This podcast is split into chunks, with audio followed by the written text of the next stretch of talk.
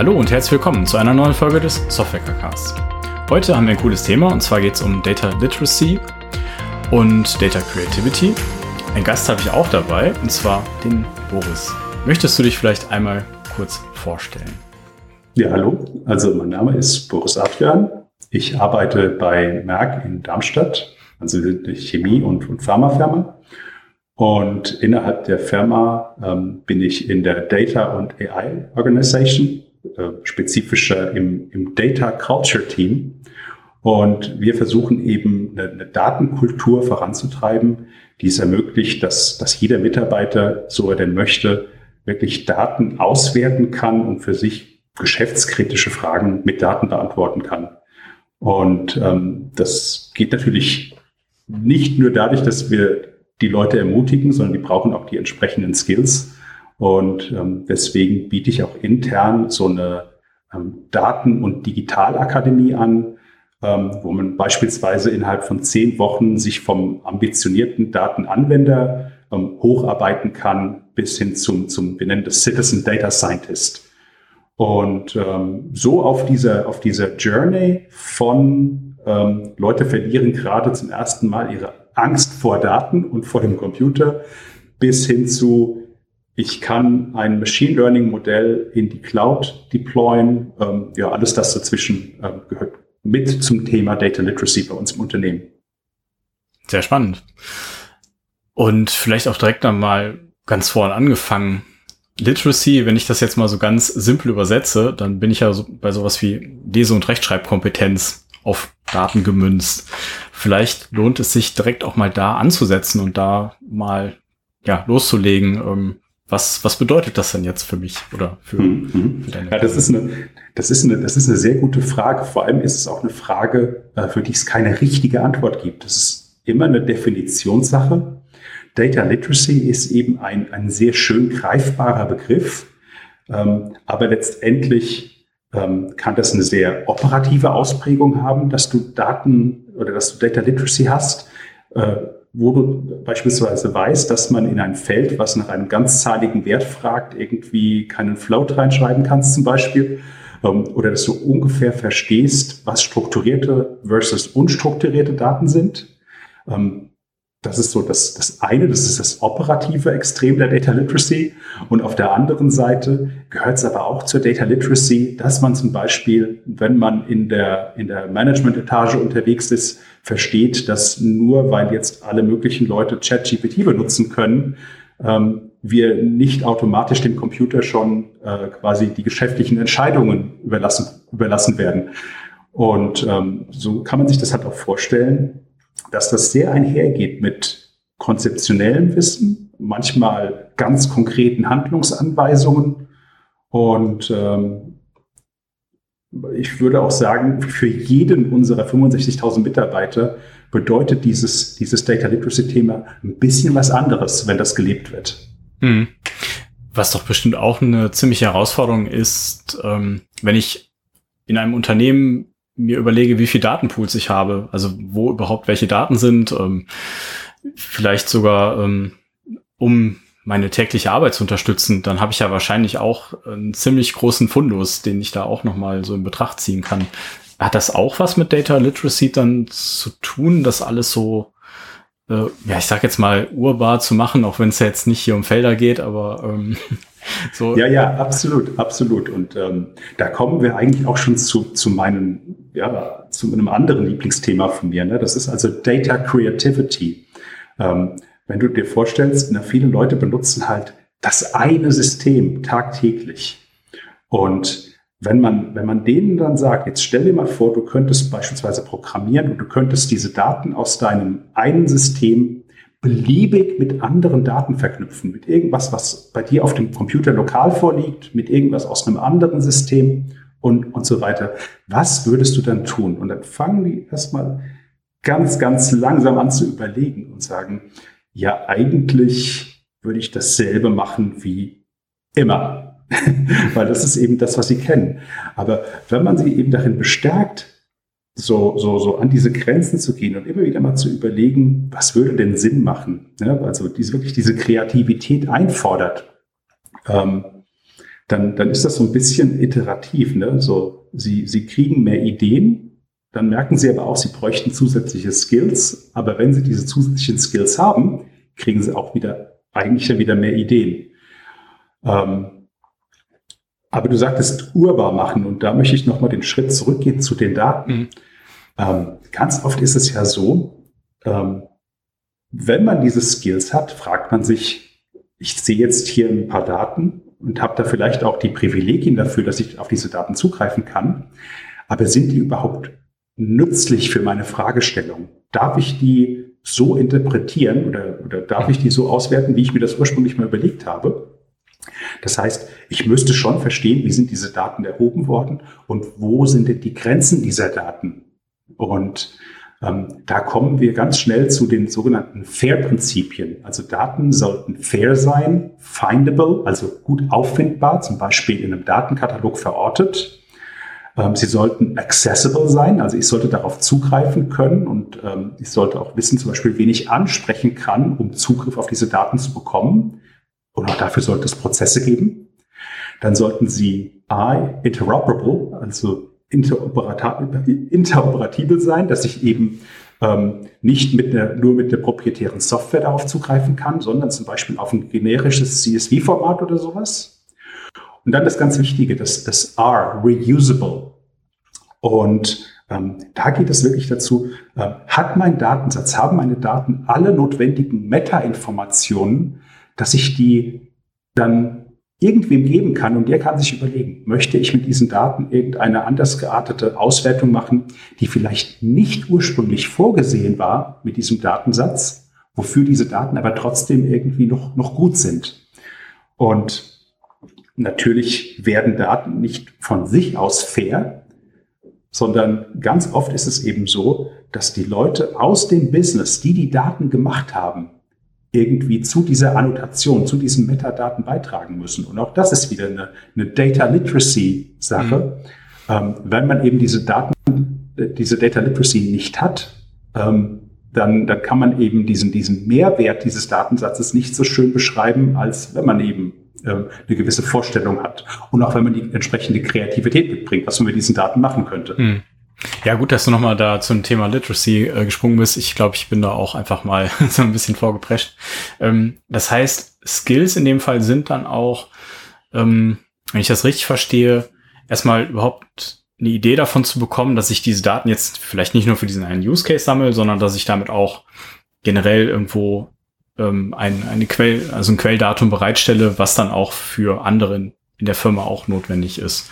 Und da, mir dann auch Gedanken mache, wenn ich jetzt ähm, beim Prozessdesign bin oder vielleicht auch bei einem operativeren Thema, dass ich dann auch bestimmte Patterns verfolge, dass ich dann auch ähm, ja von äh, ich musste jetzt ehrlich gesagt so an sowas wie Normalformen in SQL-Datenbanken denken, dass man da mhm. irgendwie sowas im Blick hat und ähm, die Daten auch richtig designt. Ähm. Ja, ich, ich finde das, ich finde das schön, weil äh, wir, wir, wir streifen eigentlich die ganze Zeit auch an Themen, die wir in unserer internen Universität ähm, mhm. durchaus auch so lehren. Und ähm, ich habe ja am Anfang gesagt, wir, wir, wir können Leute innerhalb von, von zehn Wochen ausbilden von, würde sagen, ambitioniertem Excel-User bis hin zum Citizen Data Scientist.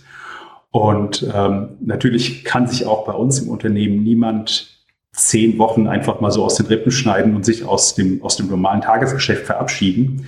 Deswegen haben wir das in drei verschiedene Module unter, unter, untergliedert. Mhm. Und das erste Modul, das dauert tatsächlich auch nur eine Woche. Und da geht es um so ganz generische Themen. Also ähm, wie arbeitet man eigentlich heutzutage zusammen in dieser digitalen Welt? Ähm, da gehen wir auch sogar in so Sachen rein wie, was ist eine agile Vorgehensweise, was ist das Spotify-Modell in der Unternehmensorganisation etc. etc.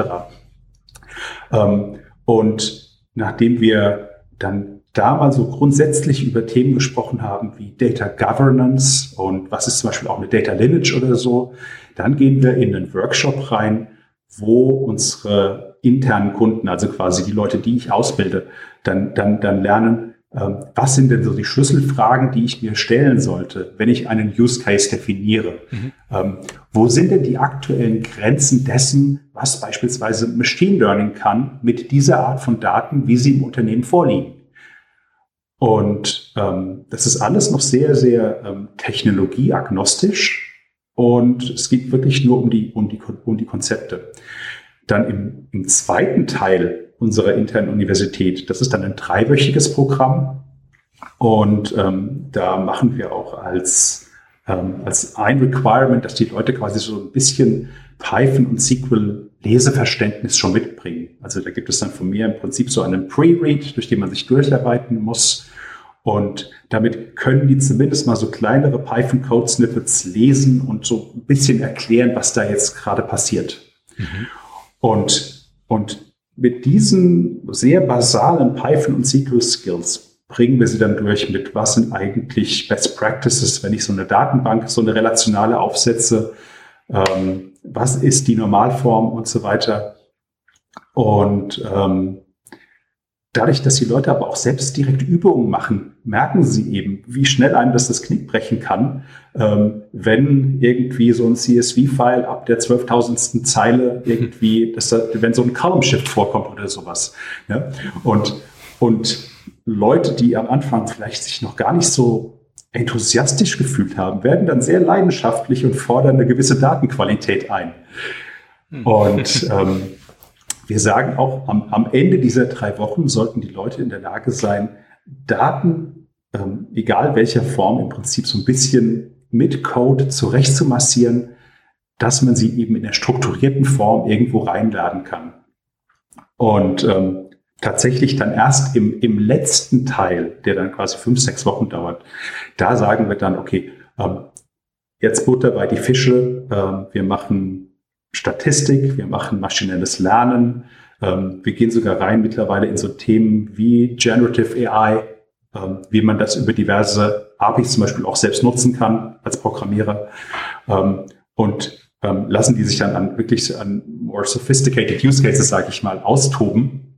Und wo man auch dann, wenn man die Neigung dafür hat, lernen kann, wie man dann so ein trainiertes Modell zum Beispiel in die Cloud rein deployen könnte oder sowas.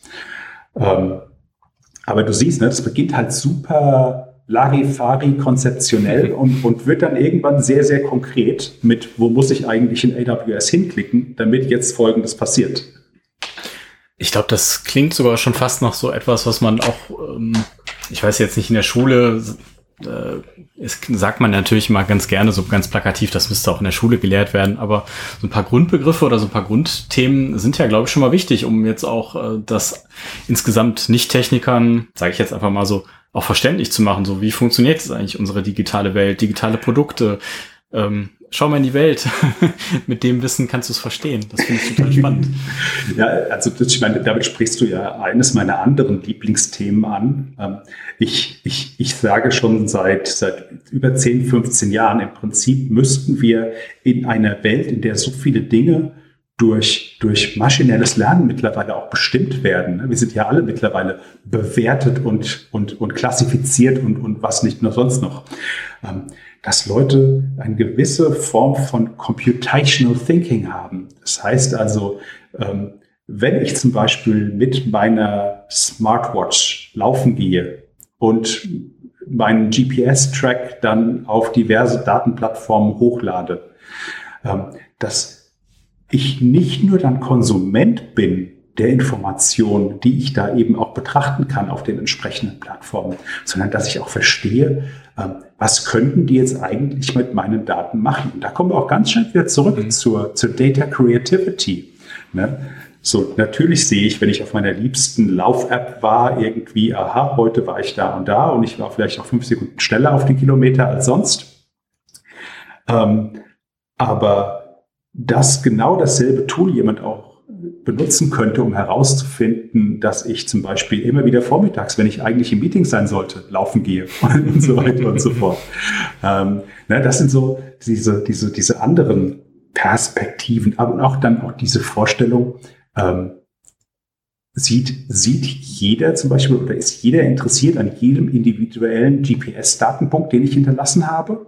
Oder geht es zum Beispiel auch um das Netzwerk, was ich aufspanne über meine Laufstrecken, die ich so laufe? Ähm, ja, und da denke ich, dass viele ähm, Endanwender, also quasi ja, fast, die, fast die gesamte Bevölkerung, die nicht irgendwie so einen digitalen Hintergrund irgendwie hat, ähm, gar keine konkrete Vorstellung hat, wie viele Daten mittlerweile überall anfallen, was mit diesen Daten getan werden könnte. Ähm, und jetzt mal so eine, von einer rein praktischen Perspektive auch nur sehr, sehr wenig Troubleshooting machen könnte, wenn das Gerät mal nicht so funktioniert, wie es eigentlich funktionieren soll. Ich glaube, da haben wir aus der, aus der, sage ich mal, Software, Daten, AI-Branche schon so ein bisschen einen Vorsprung, dass wir ähm, selbst wenn die Schufa mal irgendwie sagen sollte, du qualifizierst dich nicht, wir relativ schnell einen Gedanken haben, warum wir da vielleicht Fehldaten drinstehen haben und wie wir uns dagegen wehren können. Hm. Ja. Das ist, ähm, ja, was du gerade auch beschrieben hast, äh, da gab es ja auch Vorfälle, dass, glaube ich, irgendwelche ähm, Armeestützpunkte auch irgendwo gefunden werden konnten. Ganz genau, aus ja. Aus Grund, äh, ja, das sind natürlich dann schon auch Dinge, die, ja, dann wahrscheinlich nicht so wirklich äh, absehbar waren für die Person. Ähm, ja, genau. Also das heißt, digitale Produkte zu verstehen, ähm, das ist dann auch ein, ein Skill, den man dadurch dann auch erwirbt. Also diese Kompetenz und dann auch so in diese Richtung zu gehen. Ganz genau. Und wenn wir es jetzt mal, wie gesagt, es sind ja alles Begriffe, die, die keine richtig eindeutige Definition haben. Ja? Aber bei diesem, bei diesem Computational Thinking geht es mir immer darum, ähm, kann ich bei, egal was irgendein Endgerät von mir tut, kann ich mir ungefähr vorstellen, was da algorithmisch getan wird. Ähm, also ist das einfach nur eine simple if this then that Logic oder muss man da vielleicht vorher schon maschinelles Lernen betrieben haben? Mhm. Braucht man dafür irgendwie ähm, einen großen Datensatz, ähm, den man zum Beispiel ja ganz repräsentativ aus der aus der Gesamtbevölkerung der Benutzer dieses Geräts erstellen kann oder muss das spezifisch auf mich trainiert werden? Mhm. Und als, als Experte haben oder als Experten jetzt hier im, im Software-Cast ähm, haben wir natürlich eine gewisse Vorstellung, was da, was da vonstatten geht. Aber ähm, ganz, ganz viele Leute haben eben diese, diese Befähigung und auch dieses Hintergrundwissen eben noch nicht. Und ich finde, dass also gerade ähm, in, in, in diesem Jahrzehnt, wo wir quasi die wirklich die ersten wirklich großen AI-Durchbrüche erleben dürfen, ähm, ist das etwas, was eigentlich jeder verstehen sollte. Mhm. Denn daran angeknüpft sind ja auch diese ganzen Themen wie werden wir manipuliert, dadurch, dass wir uns für die eine oder andere Plattform im Internet entscheiden. Ne? Wenn wir plötzlich nur noch in unserer eigenen Blase leben und so. Wie entstehen diese Blasen? Ähm, für uns völlig offensichtlich. Für jemand, der sich nicht mit der Materie auseinandersetzt, ähm, ist das vielleicht nicht mehr so transparent. Hm. Also Ziel des Ganzen ist auch ähm, das, was eigentlich nicht sichtbar ist, also diese ganzen Prozesse, die ja irgendwo laufen. Also das du machst die handhabbar, indem du sie, ich sag jetzt mal so ein bisschen mal an die Luft holst, indem du die zeigst, indem du sagst, so, das sind die, die Eigenschaften davon, das kann man damit erreichen. Inputs, Outputs und guck mal, wenn man daraus Systeme baut, dann ähm, können die so zusammenhängen, so zusammenarbeiten. Ganz, ganz genau. Und da, da, da kommen wir dann wieder zurück. Warum investiert eine Firma wie Merck so viel Ressourcen in so etwas wie ein, ein Data Culture Team oder so eine Daten- und Digitalakademie. Ähm, ganz einfach, wenn du halt ein Unternehmen hast, wo sehr viele Mitarbeiter ähm, eine, eine, eine Vorstellung entwickeln, was man mit Daten theoretisch machen könnte, ähm, dann nutzt das eben nicht erst, wenn wir in zehn Jahren unseren großen AI-Durchbruch haben und irgendwie ähm, dann von einem Computer gesteuert werden, also jetzt überspitzt gesagt, sondern es nutzt tatsächlich schon, schon im Kleinen direkt morgen früh, wenn du weißt, wie du zwei Datenquellen A und B besser verknüpfen kannst, ähm, weil du eben ein paar Brocken SQL gelernt hast oder ähm, weil du keine Angst mehr hast, dass irgendwie ein, ein System nur eine, nur eine API hat, auf die man zugreifen kann und keinen anderen Export, ähm, dann ist eben auch schon auf der kleinen Ebene sehr viel erreicht. Hm. Ja, kann ich mir auf einer ähm, auf einer gewissen Ebene auch gut vorstellen, dass auch gerade wenn ich jetzt Entscheidungen treffen muss in einer Firma, dass ich dann auch, wenn ich die Möglichkeit habe und auch, also zum einen natürlich weiß, dass es die Daten gibt, zum anderen die auch interpretieren kann, was ich ja dann auch lernen würde und dann auch damit verknüpfend arbeiten kann, dann kann ich auch ganz andere Entscheidungen treffen. Also ich sage jetzt mal, ähm, so eine Beratungsfirma, die äh, die verschiedene Datentöpfe hat für ihre IT-Consultants, die müssen ja auch Entscheidungen treffen. Und wenn das da dann auch alles sichtbar wird, handhabbar wird, dann kann ich ja auch ganz, ganz andere informierte Entscheidungen treffen, als wenn ich jetzt so von so nach Gusto oder Pi mal Daumen da agieren müsste. Man muss sich das ja auch so vorstellen. Ähm, also ganz oft so historisch gesehen war die Genese von Projekten ja, ne, es gibt irgendwie ein neues Buzzword und jetzt ist es halt zum Beispiel Generative AI, alle wollen Generative AI machen. Dann, dann kommt eben der Dienstleister in die Firma und verständigt sich dann irgendwie mit den Leuten, die die eigentliche Domain-Expertise haben. Ähm, und dann, dann wird halt irgendwie ein Projekt draußen. Das muss nicht notwendigerweise gut sein, das Projekt, sondern Hauptsache, wir haben ein Projekt und wir können halt sagen, wir haben auch mitgespielt. Ähm, wenn aber eben diese, diese Literacy im Unternehmen schon da ist, dass also, dass man tatsächlich erst mit dem Dienstleister spricht, ähm, wenn man wirklich konkret implementieren muss und da vielleicht nicht die interne Umsetzungskompetenz hat, dann ist damit schon mal viel gewonnen, weil tatsächlich auch nur Use Cases angegangen werden, die irgendwo einen geschäftlichen Mehrwert liefern und nicht einfach nur dafür da sind, dass wir den, das Häkchen setzen können an, wir haben das Buzzword benutzt. Mhm. Ja, ich glaube, die Gespräche sind ja dann noch viel besser. Also gerade auch, äh, wenn man da jetzt ähm, auch mit, sagen wir es mal so, wenn man da mit Kunden redet, glaube ich, ist es ja auch besser, wenn der Kunde selber weiß, was er haben möchte und auch selber weiß, in welchem Bereich er sich bewegt. Ähm, ja, also das, ich das auf jeden Fall einen ziemlich äh, guten Angang an der Stelle. Ja, wir merken das auch intern. Also ähm, wir haben ja auch ähm, diverse Datenteams, Data Science Teams etc. Und ähm, wenn die eben dann mit den internen Kunden ins Gespräch gehen, ähm, wenn man nicht erst noch die Be Begriffsdefinition machen muss, mhm. wie was ist ein Datensatz, was ist eine Tabelle, was ist eine Datenbank, ähm, und man nicht erst nach zwei Tagen merkt, als der Kunde sagte Datenbank, meinte er sein, sein Excel-Spreadsheet, ähm, sondern wenn das eben sofort klar ist, weil alle dieselbe Sprache sprechen, ne, weil eben alle dieses, dieses Minimalmaß an Data Literacy haben, mhm. ähm, dann macht uns das eben insgesamt schneller, effizienter und, und wird uns halt durchaus auch Geld verdienen. Ja, das glaube ich auch. Wobei das Thema ja echt größer ist, als der Name das so vermuten lässt. Also Data Literacy und Data Creativity, ähm, also auch gerade was du beschrieben hast, basale oder äh, fundamentale Programmierkenntnisse, ähm, Technologieverständnis, prozessuales Verständnis, der Ausflug natürlich dann in Richtung AI, da, da musst du natürlich auch so ein Stück weit jetzt den, den Hype bedienen, denke ich. Ja, ähm, absolut. Da ist man ja dann auch wirklich schon ziemlich, ziemlich gut ausgestattet. Also ich hatte jetzt so am Anfang, wenn ich ganz ehrlich, eher so die Vermutung, wir reden jetzt ziemlich viel über, wie müssen Datenbanken sichtbar gemacht werden, strukturiert werden ähm, und weiß ich sowas, ne? Aber das, also die Welt, die du aufmachst oder was du aufspannst, ist ja schon echt um einiges größer. Ähm, sie ist um einiges größer. Man muss aber auch dazu sagen, also wir gehen das wirklich, wir gehen das gesamte Thema von verschiedenen Perspektiven an. Und wir haben beispielsweise ein, ein zentrales Datenökosystem. Das heißt, ähm, Endnutzer benutzen in vielen Fällen tatsächlich noch ihre klassischen Systeme. Ähm, aber von diesen Systemen gibt es zunehmend Interfaces in diese interne äh, Dateninfrastruktur, die dann benutzt werden kann für, für Self-Serve Analytics. Mhm. Und ähm, wenn man das eben dann kombiniert mit diesem insgesamt höheren Grad an Data Literacy, den wir versuchen im Unternehmen zu etablieren, ähm, dann, dann kann man auch tatsächlich so das, das Potenzial von so, einer, von so einem Datenökosystem viel eher heben, als wenn das, das Wissen beschränkt bleibt äh, auf so ein paar Data Science Abteilungen. Ja. Ähm, ich muss da noch mal an die Folge mit dem Matthias Niehoff denken, weil da haben wir uns ja auch noch mal so in diese Richtung äh, bewegt. Du hast mir im Vorgespräch auch gesagt, dass du die auch noch gehört hast. ähm, genau. Hausaufgaben. Hausaufgaben. Selber gestellte Hausaufgaben. Ähm, da sehe ich jetzt auch, also du sagst ja auch ganz bewusst, ne, da wir kommen da in viele Bereiche, ähm, da sehe ich jetzt auch schon so eine Verknüpfung in Richtung Data Mesh. Also, dass man da auch, wenn man das, das Data Mesh-Thema auch ähm, komplett in seinem Unternehmen etabliert, dass man ja auch sowas hat wie eine Datenplattform als eine der Möglichkeiten.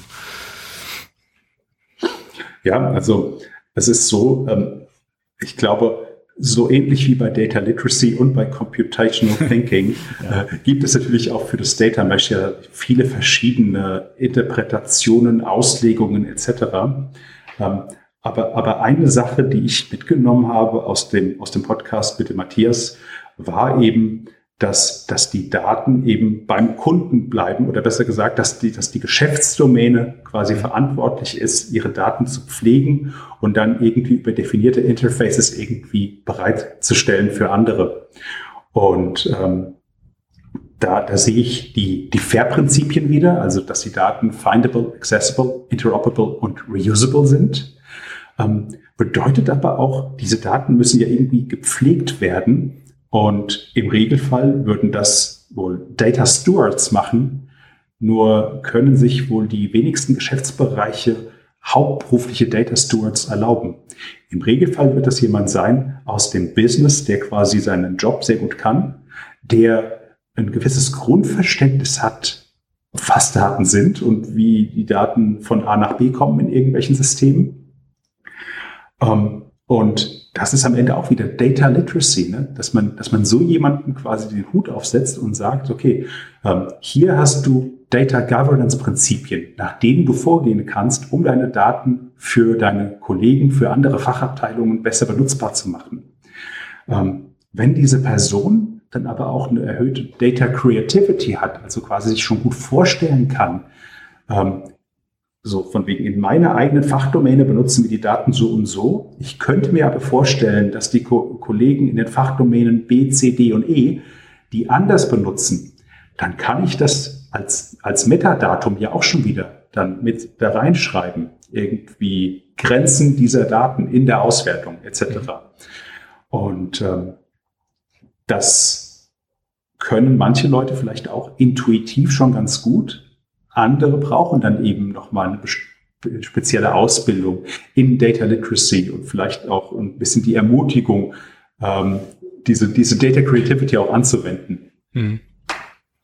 Das ähm, ist natürlich auch eine ziemliche Herausforderung, glaube ich, wenn man äh, Daten erzeugt und sich dann noch überlegt, für welche anderen Domänen die auch nutzbar sein können.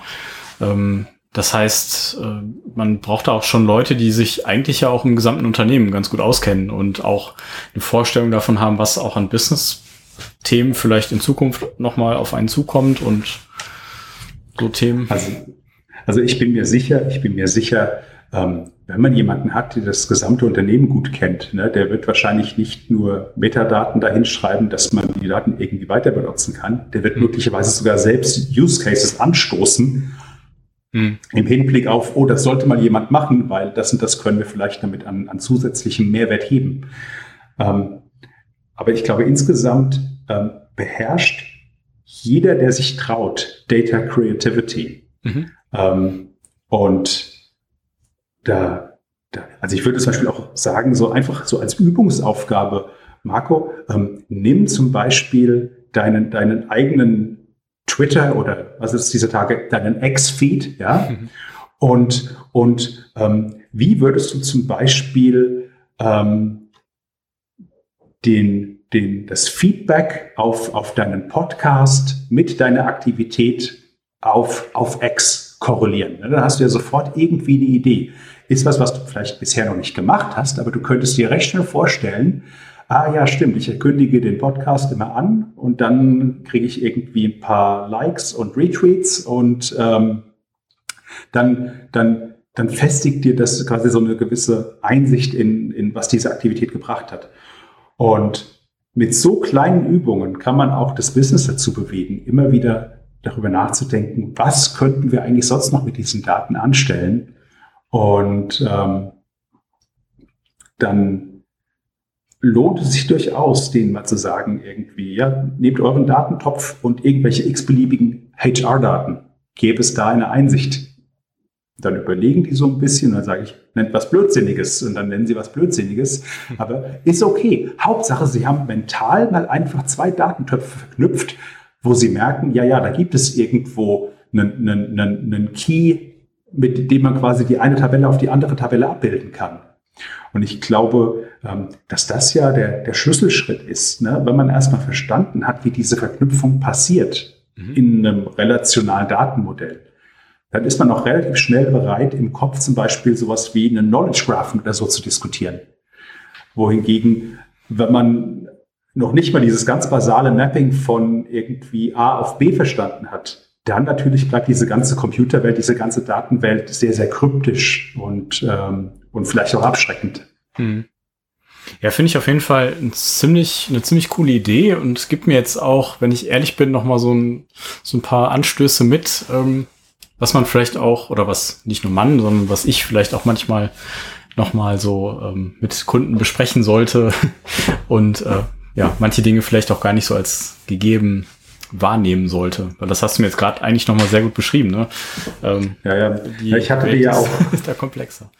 Ja, ich hatte dir ja auch im Vorgespräch diese, diese Analogie genannt. Ne? So, so stell dir vor, du hast noch nie im Leben ein Auto gesehen und du erläufst dir alle Strecken zu Fuß. Und dann stelle ich dir dieses Auto hin und sag, wo fährst du dann am Wochenende hin? Deine Welt wird sich immer noch darum mhm. drehen, was du innerhalb von diesen ein, zwei Tagen zu Fuß erreichen könntest. Aber dass du ja in ganz andere Städte fahren könntest, vielleicht sogar in ein ganz anderes Land, ähm, das ist dir gar nicht so sehr bewusst. Und deswegen, ähm, da kommt die Data Literacy immer wieder rein, mhm. zeigen wir den Leuten Straßenkarten und wir zeigen den Leuten die Autos, ähm, um ihnen dann quasi Ideen zu geben, was sie womöglich selbst erreichen könnten, wenn sie nur diese basalen SQL-Skills oder diese basalen Python-Skills irgendwie noch zusätzlich erwerben würden. Mhm. Ähm, darüber hinaus, was sie mit, mit Point-and-Click-Interfaces sowieso schon erreichen können auf unsere Daten, in unserem Datenökosystem. Mhm. Ja, sehr cool. Ja, ich glaube, das ist eine ziemlich coole Aufgabe, die du dir da äh, geschnappt hast und die du auch gerade sehr gut ausfüllst. Ähm, Gibt es noch Dinge, die du noch ansprechen möchtest oder worauf du unsere Zuhörer noch mal hinweisen möchtest?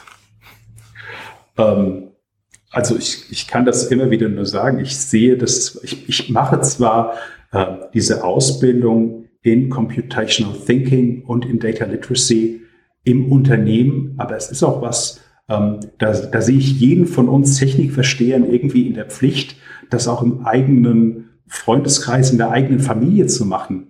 Ne? Das, ähm, das gehört für mich heutzutage dazu, dass man ein mündiger Bürger ist, dass man, dass man versteht, ähm, wie Technologie benutzt wird, um Meinung zu bilden, wie Technologie benutzt wird, ähm, um zum Beispiel irgendein Konsumverhalten in uns zu erzwingen. Ähm, oder zumindest, äh, dass wir das Gefühl haben, dass wir das, dass wir das haben möchten, etc. Und ähm, ich glaube, wenn man da einfach dann äh, das immer wieder mal so ein bisschen versteht, wo hinterlassen wir Daten, wie werden diese Daten genutzt, ähm, wie kann ich mich wehren ähm, oder ähm, im, im, im pragmatischsten Ansatz auch, ähm, wie kann ich irgendetwas troubleshooten, wenn es auf meinem Handy nicht mehr funktioniert. Ähm, das ist schon das, das sehe ich heutzutage fast als Teil der Allgemeinbildung, habe aber das Gefühl, dass das ähm, eher ein frommer Wunsch von mir ist und dass wir da lange, lange noch nicht sind. Hm. Ja, ich glaube, dass da wirklich viele Themen zusammenkommen, was du gerade auch beschrieben hast. Also ich glaube, zum einen hast du ein ziemlich starkes Why, also warum du das wirklich machst, warum du da dein, deinem Job mit Passion nachgehst. Ähm, und zum anderen äh, das ganze Thema äh, Troubleshooting das ist auch wirklich was ziemlich Komplexes. Also wenn ich mir überlege, wie viel Hintergrundwissen braucht man eigentlich von seinem, weiß nicht, von seinem iPhone oder wie viele Keynotes muss man sich angeschaut haben oder auch wie viele äh, Developer äh, Podcasts muss man sich angehört haben, um so eine grobe, ein grobes mentales Modell davon zu haben, was in diesem kleinen Ding alles passiert. Ähm, das ist auf jeden Fall eine Menge. Ja, ja, ich meine, im Vorfeld, im Vorfeld zu unserem Gespräch hattest du mir ja diese Hausaufgabe gegeben, dass ich diese, diese Audio-Software bei mir installiere. Und ähm, dann im Prinzip Minuten bevor ich mich hier eingewählt habe, ähm, ging das plötzlich nicht mehr. Und äh, dann plötzlich erschien mir ja dieser, dieser, dieser Gedanke mit, aha, das Ding verbindet sich irgendwie mit dem Netzwerk. Ich habe eine neue Firewall. Hm. Ähm, und, und dann war das auch relativ schnell gelöst. Aber wenn man eben diese ganzen Zusammenhänge eben nicht versteht, ähm, könnte ich mir vorstellen, dass das Leben in Zukunft immer schwieriger wird. Und, und ich habe jetzt schon Sorge davor, ähm, wenn ich vielleicht nicht mehr quasi an, an den, den tagesaktuellen Entwicklungen im Bereich äh, Digital und, und Data folge, ähm, wie schnell ich dann abgehängt werde. Und ähm, das bereitet mir tatsächlich für die Zukunft sogar schon Sorgen. Um auf einer positiven Note zu enden, würde ich sagen, ich finde es super, dass du in der Gegenwart äh, dich darum kümmerst, die Leute zu befähigen. Und äh, von daher, ich danke dir auf jeden Fall für die Zeit, die du hattest. Ähm, und ähm, ja, ich danke dir, dass du im Podcast warst, so rum. und äh, wenn du noch mal ähm, Themen hast, die du gerne mit uns teilen möchtest, bist du natürlich auch wieder herzlich eingeladen. Vielen Dank. Ja, sehr gerne. Hat Spaß gemacht. Super. Tschüss. Tschüss.